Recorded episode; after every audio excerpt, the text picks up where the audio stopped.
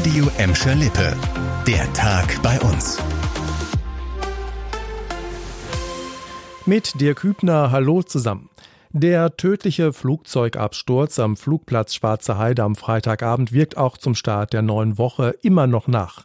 Die Cessna war in einem Waldstück beim Flugplatz an der Stadtgrenze zwischen Bottrop und Hünxe abgestürzt. Ein 58-jähriger Flugschüler aus Dorsten kam bei dem Unglück ums Leben. Sein 73 Jahre alter Fluglehrer wurde schwer verletzt. Aktuell sind die Ermittler dabei, die Ursache für den Absturz herauszufinden und das ist eine aufwendige und komplizierte Angelegenheit. Experten der Bundesstelle für Flugunfalluntersuchung waren das ganze Wochenende über vor Ort bei Kirchhelm. Sie haben Spuren gesichert und das Wrack untersucht. Chantal Teubert aus der Redaktion, wie geht es jetzt genau weiter? Ja, jetzt werden in akribischer Kleinarbeit alle Spuren und Details zu dem Unfall ausgewertet, hat uns ein Sprecher der Behörde gesagt. Dabei spiele natürlich auch das Wetter eine Rolle. Am Freitagabend, als das Flugzeug abgestürzt ist, war es sehr neblig in Kirchhellen. Welche Rolle das bei dem Absturz gespielt hat und ob es technisches oder menschliches Versagen gab, wird aber erst irgendwann im nächsten Jahr feststehen. Wann könnte denn klar sein, warum der Unfall überhaupt passiert ist? Die Ermittlungen könnten sich laut dem Sprecher über Monate hinziehen. Vom verletzten Fluglehrer gibt's heute aber eine positive Neuigkeit.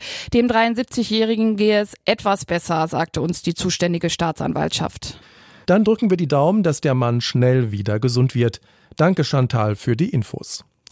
Ganz anderes Thema. Sie sind ganz, ganz wichtige Einrichtungen in unseren Städten, die Frauenhäuser.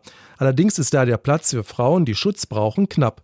Bald soll sich die Lage in Gelsenkirchen zumindest etwas entspannen. In der Stadt soll es ein zweites Frauenhaus geben. Das hat die Politik beschlossen. Wann die neue Anlaufstelle eröffnen kann, ist noch nicht abschließend geklärt. Aktuell wird noch ein passendes Gebäude gesucht, und zwar im Gelsenkirchener Norden, sagte uns ein Stadtsprecher. Außerdem ist man noch auf der Suche nach Fördergeldern. Los soll es aber so schnell wie möglich gehen, verspricht die Stadt Gelsenkirchen. Die Arbeiterwohlfahrt, kurz AWO, soll das neue Frauenhaus betreiben. Bis zu acht Frauen und zehn Kinder sollen in der neuen Anlaufstelle Platz haben und Schutz bekommen.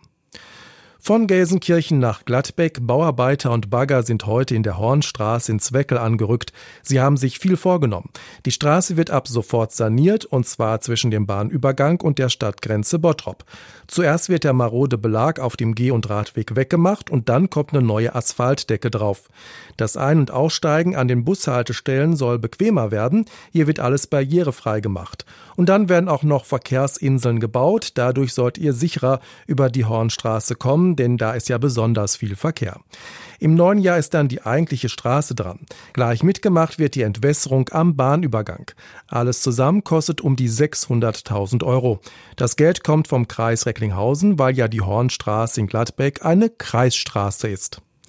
Das war der Tag bei uns im Radio und als Podcast. Aktuelle Nachrichten aus Gladbeck, Bottrop und Gelsenkirchen findet ihr jederzeit auf radio und in unserer App.